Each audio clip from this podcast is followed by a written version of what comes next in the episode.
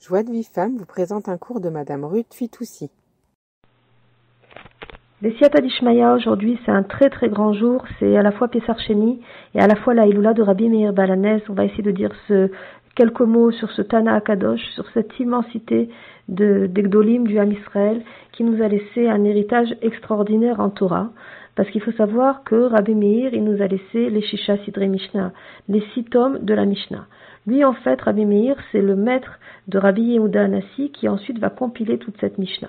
Quand on étudie la Mishnah, on s'aperçoit qu'il y a plusieurs rabbanim qui sont cités euh, et en leur nom, on ramène des Mishnayot. Alors, toutes les Mishnayot où il n'y a aucun nom qui est cité, ça vient tout simplement de Rabbi Meir Balanès. Donc, il nous a légué un héritage de spiritualité et de Torah incomparable. Comme on le sait, Rabbi Shimon Bar Yochai nous a laissé le Zohar, la Kabbalah, et c'est extraordinaire. Et qui sont ces deux grands élèves? Ce sont en fait les cinq élèves, deux des cinq élèves avec qui Rabbi Akiva a reconstitué toute sa yeshiva après la mort de ses 24 000 élèves. Ces cinq élèves, en fait, ce sont Rabbi Shimon Bar Yochai, Rabbi Meir Balanes, Rabbi Eliazar Ben Shamoua, Rabbi Yehuda et Rabbi Yossi. Et tous étaient des immensités de la Torah. Et en fait, on s'aperçoit que bien que les, deux nous ont légué un héritage extraordinaire, Rabbi Shimon Bar Yochai et Rabbi Meir Balanes, on fait quand même une très très grande iloula, une iloula à nul autre pareil pour Rabbi Shimon Bar Yochai. Et c'est très étonnant, on devrait faire en fait la même chose. Alors en fait, voilà pourquoi il y a une différence entre les deux. Ce qui s'est passé, c'est que quand Rabbi Meir est venu à la yeshiva de, de Rabbi Akiva, il était tellement jeune que Rabbi Akiva ne pouvait pas le recevoir, il n'avait pas le niveau pour suivre. Alors il, a été il est parti pendant quelque temps étudier avec, avec Rabbi Ishmael. Et quand il est revenu de son étude avec Rabbi Ishmael, Rabbi Akiva l'a intégré dans sa yeshiva. Et là, il s'est passé quelque chose de tout à fait incroyable. Vous savez qu'à l'époque, quand les élèves s'asseyaient dans la yeshiva, près du Rav, on mettait le plus proche du Rav, on va dire le premier de la classe, un petit peu plus loin le second, etc., etc. Le premier de la classe, avant l'arrivée de Rabbi Meir, c'était Rabbi Shimon Bar Yochai. Et quand Rabbi Akiva a vu arriver Rabbi Meir avec un tel niveau de Torah en revenant de chez Rabbi Ishmael, il a mis Rabbi Meir devant Rabbi Akiva à la première place. Et Rabbi Shimon, il n'a rien dit, il s'est tu. Et ça a été quelque part une, grande humiliation pour Rabbi Shimon Bar Yochai, parce que Rabbi Meir était très très jeune et il avait pris la première place. Et Rabbi Akiva a regardé Rabbi Shimon Bar Yochai et lui a dit Ça suffit que moi et Akadosh Baruch Hu, on sache qui tu es il n'y a pas besoin de plus. Et Rabbi Shimon, il n'a pas dit un mot. Il n'a pas, exprimé sa tristesse, ni son humiliation, ni quoi que ce soit. Et par le mérite de ce silence qu'il a gardé, alors il a le mérite jusqu'à aujourd'hui d'avoir une Iloula à nul autre pareil. Il n'y a aucun autre tzaddik au monde qui a une Iloula comme la Iloula de Rabbi Shimon Bar Yochai. Mais il faut savoir que les deux nous ont légué un héritage spirituel extraordinaire et incomparable. Rabbi Shimon Bar Yochai nous a laissé le Zohar, ça tout le monde le sait, mais Rabbi, Rabbi Meir Balanes, il nous a laissé les Shisha Sidre Mishnah, les six tomes de la Mishnah. Comment? En fait, Rabbi Meir Balanes était le maître de Rabbi Yehuda Anassi. Et Rabbi Yehuda Anassi, c'est lui qui va compiler toute la Mishnah. Quand on étudie la Mishnah, il y a plusieurs rabbanim qui sont cités quelquefois. Et en fait, toutes les fois où aucun rave n'est cité, c'est tout simplement que toutes ces Mishnayot, elles viennent de Rabbi Meir Balanes lui-même. Donc ils nous ont laissé tous les deux un héritage extraordinaire. Mais c'est qui ce Rabbi Meir Balanes C'est un personnage très très particulier. En fait, si on remonte quelques années en arrière, à l'époque de la conquête de Jérusalem, il y a un jeune, un jeune euh, colonel, on va dire, un jeune euh, gouverneur qui va arriver pour à qui on a confié la conquête de Jérusalem à l'époque du siège. Et ce jeune gouverneur, il s'appelle Néron. Néron, oui, oui, l'empereur Néron, que l'on connaît bien. Et il va arriver vers Jérusalem et il va poser la question à des enfants juifs et ils vont lui, il va demander Qu'est-ce que vous avez étudié aujourd'hui? Et ils vont répondre. Ils vont répondre qu'en fait, il y a une phrase dans la Torah qui dit qu'effectivement, la victoire sur, Israël sera donnée à Edom, mais Akadosh Baruch se vengera de ceux qui font du mal à Israël, à son peuple. Et là, Néron, il s'est dit, il est hors de question que moi je sois l'instrument de, la vengeance du Dieu d'Israël. Je ne veux pas, je ne veux pas euh, attaquer Jérusalem. Et là, il, lance une flèche, une flèche en l'air, elle arrive directement sur Jérusalem. Il lance la flèche sur le côté, elle, elle, elle, elle, va direct sur Jérusalem. Il lance la flèche à gauche, elle part sur Jérusalem. Il se retourne, il lance la flèche à l'envers, la flèche fait demi-tour et va sur Jérusalem. Et là, il comprend que vraiment c'est la volonté de Dieu que, qu'il y ait la, la, conquête et la prise de Jérusalem, malheureusement, et que lui, il serait simplement l'instrument de l'histoire. Il n'a pas du tout envie, ce jeune euh, gouverneur Néron, de, de devenir l'instrument de la vengeance d'Akadash Baruch Qu'est-ce qu'il va faire? Il va fuir. Il va fuir pour le moment. Quelques années plus tard, il deviendra quand même l'empereur Néron, mais en attendant, il va euh, se convertir au judaïsme. Vous vous rappelez, quand on, quand on étudie l'histoire, on, nous parle de Néron, le pyromane, qui a fini euh, sa vie en brûlant, la ville de, en brûlant la ville de Rome et en mettant le feu. On le traite de fou pyromane. Pas du tout. Il s'était converti au judaïsme et il a voulu, il avait voulu mettre fin à toute cette touma, à toute cette impureté. Et en fait, trois générations plus tard, un des descendants de Néron, c'est justement Rabbi Meir Balanès. Rabbi Meir Balanès descend en ligne directe de l'empereur Néron, qui en fait s'était converti et était devenu juif. Donc, Rabbi Meir Balanès, c'est un personnage tout à fait, tout à fait particulier, euh, qui vient d'une famille donc de convertis. Il va épouser la fille de Rabbi Hanina ben Teradion. Rabbi Hanina ben Teradion, c'est un géant de la Torah, c'est un des Asara Rogé Malchut, c'est un des, des, dix martyrs, et va épouser sa femme Brouria, qui était une, une femme célèbre pour son intelligence hors du commun et sa connaissance en Torah absolument exceptionnelle. C'était un génie en Torah au point qu'elle enseignait avec un voile, euh, un rideau, elle enseignait même aux hommes tellement son niveau en Torah était exceptionnel.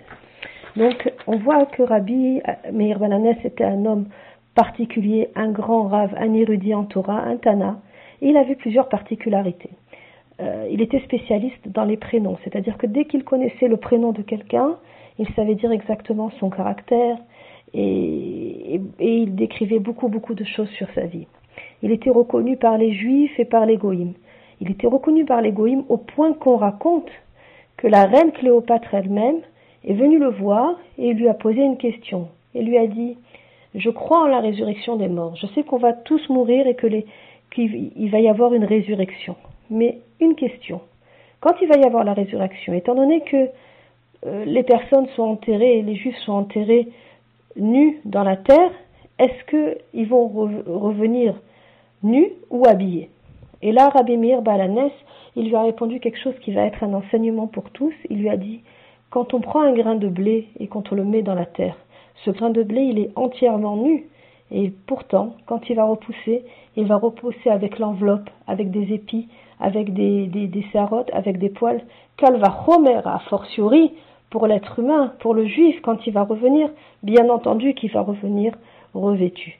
Donc voilà, c'était Rabbi Meir, c'était quelqu'un qui savait vraiment répondre à toutes les questions, qui donnait des comparaisons, qui donnait des machals, qui avait le, le talent pour ne pas faire des cours ennuyeux, bien au contraire, et arriver à attirer l'attention des gens avec des exemples, avec la lacha, avec vraiment des choses extraordinaires, et ramener les gens à la teshuva et à la Torah. On raconte aussi que Rabbi Meir était très très très sensible au shalom. Toujours il essayait de faire le shalom entre les gens et le shalom entre les couples. On raconte l'histoire qu'il y avait un couple, tous les vendredis, c'était une catastrophe à la maison, c'était les disputes, c'était les cris, les hurlements, les assiettes qui volaient en l'air, et rien ne pouvait les calmer. C'était vraiment horrible pour, pour eux, pour le voisinage, pour la famille, pour les enfants. Personne ne savait plus quoi faire tellement ce couple se disputait de manière euh, agressive. Et Rabbi Meir, il a une idée. Il va voir ce couple et il leur dit, je voudrais être invité chez vous Shabbat. Le couple est très très honoré et Rabbi Meir va venir passer Shabbat chez nous, extraordinaire. Donc il arrive depuis le vendredi et il s'installe dans la maison. Et là, le couple ils sont très embêtés parce qu'ils aimeraient bien, enfin ils aimeraient bien. Les occasions ne manquent pas de se disputer, mais il y a le rave à la maison, donc c'est très très gênant. Donc euh, chacun ferme sa bouche, se retient de, de dire une réflexion, de, de, de, de dire quelque chose d'agressif, de dire une parole méchante, et chacun se regarde l'autre en pensant attends attends, le ravi va partir, je vais te dire ce que j'ai sur le cœur. Et on arrive au Shabbat, et bien sûr, le couple se tient très bien, le Rav est là, on ne peut pas se permettre. Et le Shabbat suivant, Rabbi Meir revient, et ça se passe aussi très bien, puisqu'ils n'ont pas le choix. Et encore le Shabbat suivant, et tout se passe très bien. Au bout de trois Shabbats, on dit qu'il y a Chazaka. Il y avait en fait le Satan dans cette maison qui s'était installé tellement il y avait des disputes. Et quand au bout de trois Shabbats, Rabbi Meir est resté dans, dans cette maison avec ce couple et pendant trois Shabbats de suite, il n'y a eu aucune dispute, il y a une batte colle, une voix qui est sortie du ciel et qui a dit Rabbi Meir, tu m'as sorti de cette maison et maintenant il y aura le shalom. C'est-à-dire que Rabbi Meir, il a réussi en, grâce à sa présence, à maintenir que trois fois de suite il n'y ait plus de, de disputes dans cette maison et que Baruch Hashem, il a instauré le shalom dans, cette, dans ce couple. Et ainsi de suite, il y a encore une très très belle histoire où on raconte qu'une fois une femme, elle est partie justement au shiur de Rabbi Meir Balanes et elle est, rentrée, elle est rentrée très tard à la maison. Quand elle est arrivée, son mari lui a dit hors de question, tu mets plus les pieds à la maison. Tu sais quoi? Puisque tu vas au cours de Rabbi Meir, au lieu de venir euh, à des heures correctes à la maison, tu ne mettras plus les pieds à la maison tant que tu n'auras pas craché au visage de Rabbi Meir. La femme, elle retourne euh, à la bête Knesset, au bête Amidrash, euh, complètement affolée. Et, et le Rabbi Meir, il a roi à Kodesh. Et il a compris qu'il y avait un problème avec cette femme. Et en plein Shiur Torah, il commence à crier J'ai mal, j'ai mal à l'œil, j'ai mal à l'œil. Qui c'est qui peut m'aider? Alors tout le monde s'étonne de, ces cris d'un coup. Euh, et il dit oui, oui, je sais, je sais qu'il y a une ségoula, que s'il y a de la salive d'une femme qui rentre dans l'œil, et eh ben ça calme la douleur tout de suite. Il n'y a pas une femme qui s'est crachée ici, qui sait, qui sait, qui, pour que je puisse avoir la salive et calmer cette douleur atroce. Alors les, autres femmes qui sont dans la Ezrat Nashim avec, la, avec cette femme-là, qui connaissent bien sûr sa détresse et son histoire, disent mais vas-y, c'est la chance de ta vie. Tu te rends pas compte, tu dis que tu sais cracher et va, va cracher sur le visage de Rabbi Meir Balanès et comme ça tu vas pouvoir rentrer chez toi. Alors c'est ce qu'elle fait, elle est toute timide, elle est très intimidée et le lui dit non, non, viens, viens, c'est ça, c'est ça, il faut absolument que tu viennes cracher dans mon œil pour que je puisse euh, guérir. Alors elle va timidement, elle crache une fois, elle dit non, il faut que tu craches sept fois. Et c'est ce qu'elle a fait, elle a craché cette fois. Et Baruch Hashem, euh, elle a pu rentrer chez son mari. Imaginez, imaginez le roi Hakodesh de, de Rabbi Meir son humilité, sa sagesse, sa discrétion, tout ça pour que cette femme elle puisse rentrer dans, sa maison et qu'elle ait le shlambaït avec, avec son mari. Donc Baruch Hashem, on voit que Rabbi Meir c'était un très très grand, il y a encore beaucoup beaucoup d'histoires à raconter. Baruch Hashem, beaucoup beaucoup d'histoires. Mais ce qu'on peut dire aussi de particulier et qui touche beaucoup dans notre génération, c'est que Rabbi Meir, il a un srout particulier au-delà de nous aider dans toutes les détresses, puisque tout le monde connaît la phrase Elaha de Meir Aneni. il faut bien dire la phrase Elaha de Rabbi Aneni et non pas Elaha de Rabbi Meir Aneni. Donc Elaha de Meir Aneni, il a le mérite donc de nous sortir des détresses. Quand on fait Seishtadlout, qu'on voit qu'on n'y arrive pas et qu'on a besoin d'aide, on peut demander à Rabbi Meir d'être notre chaliach dans le ciel pour intercéder auprès d'Akadosh Baruch et accorder notre, notre filote. Si vous voulez que ça marche encore plus vite, on peut dire la phrase une fois, deux fois ou trois fois, et si c'est possible, accompagner d'une pièce de tzedaka et allumer une bougie. Et à ce moment-là, Baruch Hashem, on voit de grandes, grandes yeshuot et les témoignages ne, ne manquent pas, grâce à Dieu. Au-delà de ça, il faut savoir que Rabbi Meir, il a une incapacité extraordinaire, lui que plus que n'importe quel autre rab, Rav, de d'aider à faire revenir quelqu'un en teshuva. C'est-à-dire que normalement, quand une personne fait teshuva, si c'est pas nous-mêmes, quand on, souhaite de tout notre cœur qu'une personne revienne à la teshuva, c'est quelque chose de très très très difficile de, de prier pour ça, parce que c'est Hachem qui ouvre les portes du ciel pour accorder la rachamim et pour accorder, et ouvrir les portes de la Teshuvah à une personne. Et nous, notre filote, c'est très très très difficile qu'elle soit acceptée pour qu'une personne revienne en Teshuvah.